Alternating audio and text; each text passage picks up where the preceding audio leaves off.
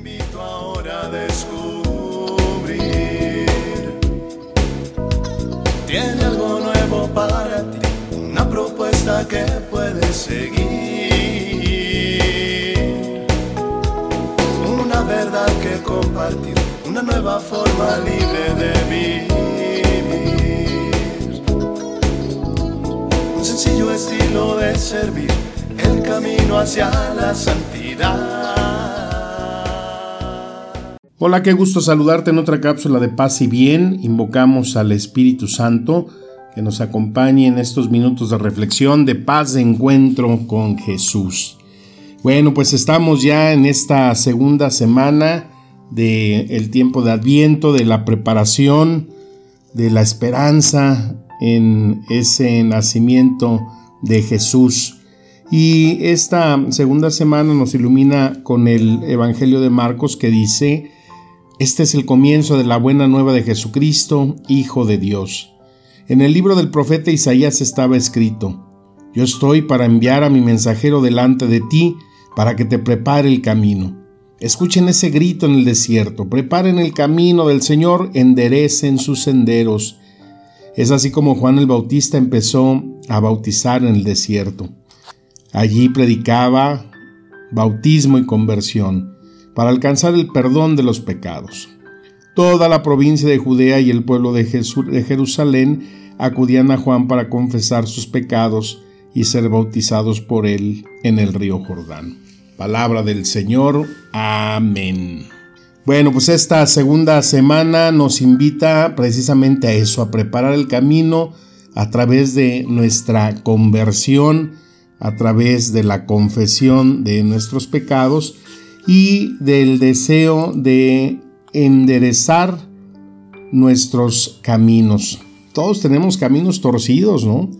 Yo creo que ahí como los árboles no tenemos ninguna rama recta, sino que tenemos eh, torcidos que hay que enderezar, que hay que ir purificando para encontrarnos en en, esa estadía de, buscar la gracia, de eh, darle sentido a una de nuestras fiestas más hermosas y, más eh, anheladas, esperadas en el año. Y que precisamente esta conversión, este tiempo de espera, pues nos tiene que llevar también a buscar y conocer más de nuestra fe, te llegó una persona que me dijo que iba muy agobiada porque que una cuñada que ya hacía unos años se había hecho protestante, que fue y que la confundió toda y que se sentía muy agobiada, que porque le dijo que, pues, ¿qué, era eso de celebrar la Navidad? Que en dónde estaba, que en realidad cuando había nacido Cristo, que eso no es eh, algo que Dios quiera y que por eso ella y su familia no celebraban Navidad, porque en realidad no había nada que celebrar. Pues una postura que se me hace así bastante amargator, ¿no? Pues como que no hay nada que celebrar, pues si uno lo que quiere nada más es pretexto para echar cohetes y armar reventón. Eh, bueno, yo digo porque, pues imagínate cuántas fiestas no celebramos durante todo el año en, en la iglesia, como iglesia hablo. Pero en realidad sí es importante purificar cosas que necesitamos o que a veces no conocemos o que las tenemos ya por muy superpuestas, ¿no? Sabemos que eh, la Navidad pues, está llena de maravilla, de significado, de nuestras tradiciones. Pero ¿de dónde surgieron todas estas cosas? A este conjunto de, celebraciones, a este eh, caminar de espera hasta llegar ese tiempo que se llama Navidad. Una vez hubo una discusión ahí con algunos padres porque pues decía que, que para qué entrábamos en temas escabrosos o espinosos, que a la gente no había que explicarle tanto, que a la gente las podíamos confundir. Y yo decía, bueno, a veces nosotros supuestamente estudiamos tanto, profundizamos tanto en nuestra fe que se nos olvida transmitirla de una manera eh, sencilla, básica, y pensamos que ya todo mundo sabe y damos por supuesto muchas cosas.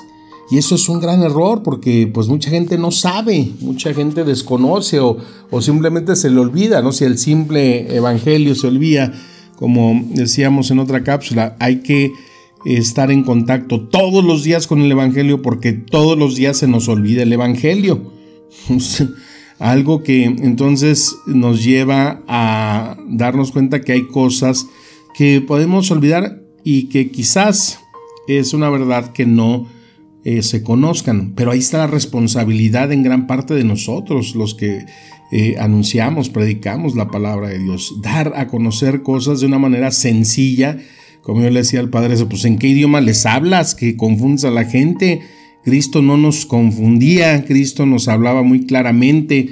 Entonces nosotros tenemos que purificar nuestro lenguaje, nuestra forma de hablar para abajar los conceptos difíciles, eh, complejos, teológicos, para que se pueda entender qué se quiere decir. Entonces, por ejemplo, esta situación con la señora que iba agobiada por la cuestión de la Navidad que por qué no había nada que celebrar. Pues efectivamente en este plano, si nos vamos a, eh, a la escritura, pues en ningún evangelio nos dice cuándo nació Cristo, ¿no? Cuando eh, efectivamente eh, se conoce ese día de su nacimiento. Sí sabemos, pues efectivamente que nació Cristo, ¿no? Mateo 1, 18, 25, He aquí la Virgen concebirá y dará a luz un hijo y le pondrán por nombre Manuel, que traducido significa Dios con nosotros. Juan 1.14 nos dice, y el Verbo se hizo carne y habitó entre nosotros y vimos su gloria, gloria como del unigénito del Padre, lleno de gracia y de verdad. Pero a ciencia cierta no tenemos la, la fecha en que nace Cristo, pero no por esto eh, debemos dejar de celebrar el gozo del el regalo, inmenso regalo de Dios que nos ha dado en su amor al manifestárnoslo en esa presencia de Cristo. Entonces, esta eh, Navidad o Natividad, pues eh, que tenemos como celebración del nacimiento de, de Cristo, la hemos puesto en este 25 de diciembre en nuestra iglesia occidental. Esta fecha se adopta desde el año 273 después de Cristo, imagínate. Porque eh, es muy probable que esta fiesta se haya puesto en esta fecha para contrarrestar algunas fiestas paganas que se celebraban eh, haciendo referencia a, a la adoración que se le tenía al sol dos eh, teorías eh, nos dicen acerca de eh, la primera gente, la religión de aquella época, celebraba un tipo de celebración por esas fechas a, referente al solsticio pagano de invierno, donde pues el sol después de haber resurgido de, y triunfado sobre una noche muy oscura, pues ahí se le daba en esa fecha su eh, festejo, su celebración. Entonces es muy probable que se escoge esta fecha para contrarrestar, eh, porque los cristianos pues han creído por muchos años que el Evangelio trasciende, ¿no? no solo la cultura, sino también la transforma. Cristo es el único que ha partido en dos la humanidad. Antes de Cristo y después de Cristo se marca en la historia. Nadie, nadie, ninguna persona ha hecho lo que Cristo ha trascendido. Y por eso eh, nosotros sabemos que el Evangelio también transforma. Y por eso un teólogo respondía eh, a la pregunta que se hacía de esto, ¿no? Decía, nosotros observamos este día como un día santo, no como los paganos que celebran el nacimiento del sol, sino que nosotros celebramos el nacimiento del creador del sol. Qué diferente, ¿no? Aquel que ha creado todo lo que nos dice eh, Lucas en el capítulo 1 versículos 78-79. Por la entrañable misericordia de nuestro Dios nos visitará el sol que nace de lo alto para dar luz a los que habitan en tinieblas y en sombra de muerte, para guiar nuestros pasos por el camino de la paz. Y otro aspecto, otra teoría se centra en que pues la fecha acordada de este 25 de diciembre es por nuestra iglesia que toma de esa tradición que el 25 de marzo, la fiesta que celebramos como la Anunciación o la concepción de la Inmaculada Madre de Dios, eh, pues inicia ahí, ¿no? Lo que sería ese, eh, ese proceso de gestación que del 25 de marzo al 25 de diciembre son exactamente nueve meses y por eso es celebrado como el nacimiento de Jesús sin importar pues cualquier tipo de razones para la fecha, pues el calendario de la iglesia fue establecido durante este eh, reinado de Constantino, mientras que en la iglesia oriental, pues ellos tienen el festejo de la Epifanía o manifestación que es el 6 de enero por un tiempo. Y durante el correr del tiempo, pues eh, esta celebración de la Navidad, pues se tenían algunas partes simplemente como eh, una víspera del 24 para celebrar el 25. Recordamos que eh, esto de la víspera y una noche, pues es también algo que Moisés ahí en la escritura dice, una tarde y una noche fueron el primer día. Entonces se celebraba la Navidad, las vísperas del 24, y pues terminaba al otro día en la tarde del 25. Pero nosotros tenemos eh, bajo nuestra tradición cristiana y reemplazando por todas esas fiestas paganas una preparación como la que estamos viviendo ahorita con el Adviento y que eh, nos va llevando a a profundizar el misterio, porque recordamos que es un misterio de fe, ¿no? También, y que pues todo este tiempo que se nos va alimentando con lecturas, con celebraciones, con tantos signos que acompañan este tiempo, pues lo embellecen, lo nutren y nos va dando un sentido, pues que por eso para nosotros es tan especial esta celebración del nacimiento de Cristo. Y también pues es importante purificar cosas, ¿no? Que se han ido eh, adquiriendo de una manera muy pagana. Por ejemplo, el feliz viejo este del Santa Claus, que no lo han querido ensartar así como que eh, robar toda la presencia de Cristo en el pesebre, cuando no solamente hace eso, sino está usurpando la vida de un santazo, ¿no? Hoy 6 de diciembre celebramos a San Nicolás de Bari imagínate, o sea, después hay muchísimo de su vida. Pero eh, una de las cosas más significativas es que él participando en, el concilio de Nicea en el año 325, convocado por Constantino, y una vez que la fe eh, y la, eh, el cristianismo es proclamado como la religión oficial, pues ahí había un sacerdote en ese concilio que se llamaba Arrio, y él decía que pues Cristo no era consubstancial al Padre, o sea, que Cristo no era de la misma sustancia del Padre, que Cristo no tenía divinidad, que era enviado por Dios, pero que no era eh, una parte de esa Trinidad. Y la mayoría de los obispos que estaban ahí, pues estaban dejando convencer que lo que decía este hereje, ¿no? Y ahí con este Nicolás, pues se enchila y pues rájale, ¿no? Va y lo cachetea. Esto que te digo no es, eh, no es mentira, está sentado en, toda esa historia, todo ese depósito de fe que tenemos a través de los eh, documentos que avalan eh, la existencia, la realización de este concilio. Y bueno, van con un chismoso, va con Constantino y dice, oye, pues fíjate que el Nicolás se agarró a cachetadas Y dice Constantino, bueno, pues que los obispos ellos mismos sean quien los juzgue. Y ahí eh, los obispos pues, deciden quitarle su ropa, ¿no? De obispo, el traje rojo y lo mandan a la cárcel. Ese día en la noche se cuenta que Jesús mismo se aparece con Nicolás, le entrega las escrituras para que se fortalezca y para que siga sosteniendo lo que él decía que Cristo era eh, una divinidad y que era parte de esa Trinidad.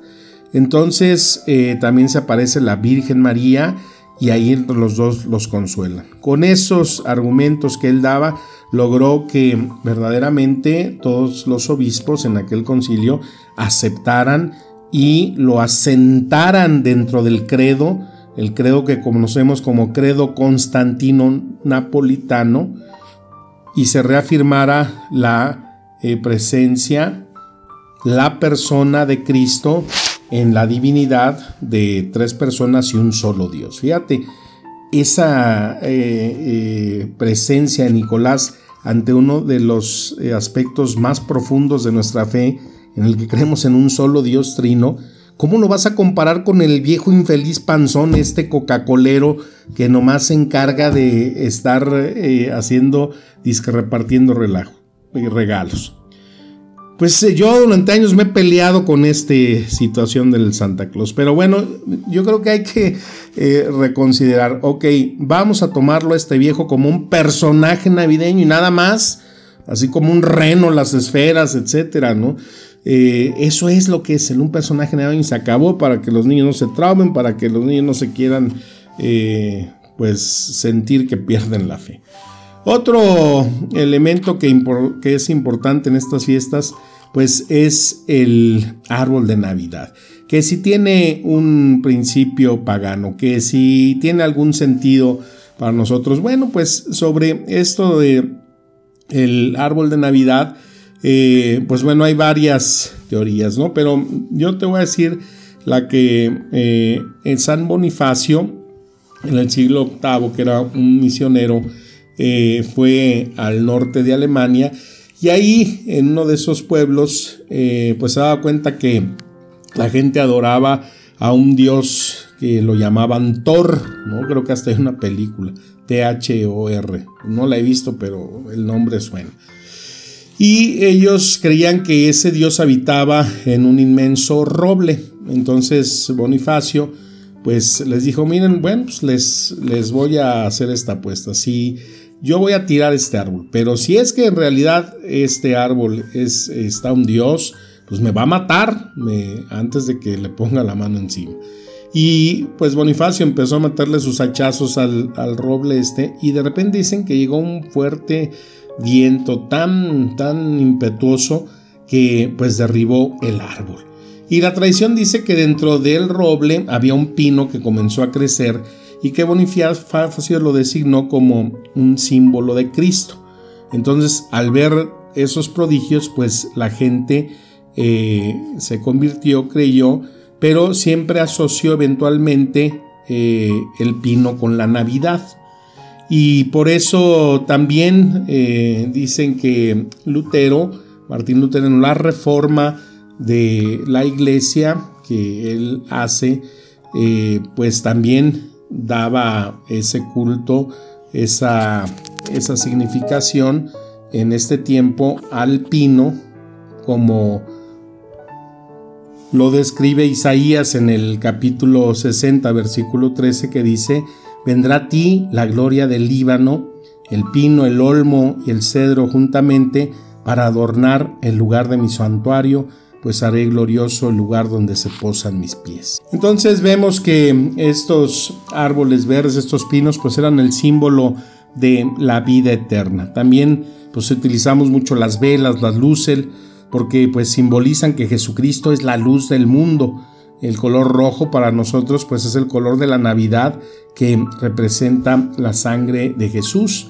Y esta tradición de darnos regalos, pues también es un recuerdo de esos regalos que los hombres sabios o los reyes magos trajeron a Jesús como ofrenda y que cada uno habla sobre su encarnación y donde se presenta la majestad en la vida, agonía, amargura en la muerte y el perfecto regalo en Dios. Bueno, pues entonces yo creo que ya tenemos más elementos para ir profundizando, para irnos preparando en este caminar y saber que si no tenemos la certeza de una fecha, de un tiempo, pues eso no importa porque eh, lo importante es saber que nosotros eh, sí celebramos con gozo este nacimiento de Cristo y que eh, a diferencia de que sí sabemos la fecha de muerte de Jesús cuando Lucas nos dice que hagamos eso en conmemoración suya, eso que sí nos manda Jesús, eh, pues no lo mezclemos con aquello que eh, quiera empañar también esta celebración tan hermosa, porque para nosotros es una forma de, de, celebrar y sobre todo de agradecer a Dios a través de la presencia de este niño que ha nacido para salvación y gloria de su pueblo. Pues que las palabras nos sigan administrando espíritu y vida que sigas teniendo un fructífero caminar en este tiempo de adviento y tu corazón se llene siempre de esperanza. Es mi mejor deseo en este inicio de semana. Paz y bien.